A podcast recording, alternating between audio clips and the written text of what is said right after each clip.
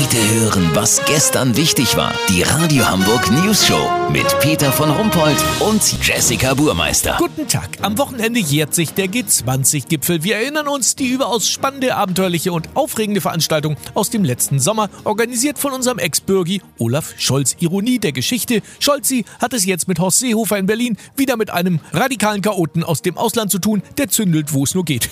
Aber was ist nun zum denkwürdigen Jubiläum in Hamburg geplant? Olli Hansen, du bist in der Roten Flora. So ist es, Peter. Hier im Plenum laufen die Vorbereitungen zum ersten Geburtstag vom G20 auf Hochtouren. Alle Veranstaltungen stehen unter dem Motto Festival der grenzenlosen Solidarität. Das klingt doch schon mal ganz pießig. Es gibt ein Demo-Rave der ungewaschenen Linken, einer Unter-Unterorganisation der bigamistischen Linken. Abgerundet wird die Veranstaltung durch interessante Workshops.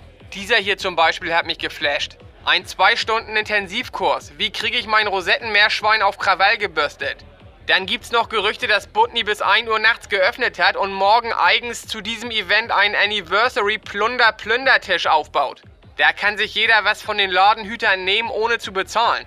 Das meiste sind Fanartikel der deutschen Nationalmannschaft. Die Organisatoren betonen, dass Polizisten hier gerne gesehen sind, wenn sie sich ruhig verhalten und nichts tun. Im Grunde so wie letztes Jahr in der Schanze ja auch, weißt wie ich mein? Peter, lass so machen. Ich gehe jetzt ins rote Flora Kinderzelt und guck mit meiner kleinen Nichte das Stück Der kleine Maulwurf Molotow.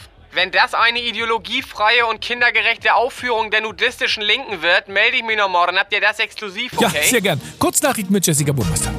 WM, Brasiliens Superstar Neymar wurde gestern im Hotelflur von hereinströmender Zugluft umgerissen. Er konnte bislang nicht untersucht werden, er dreht sich noch.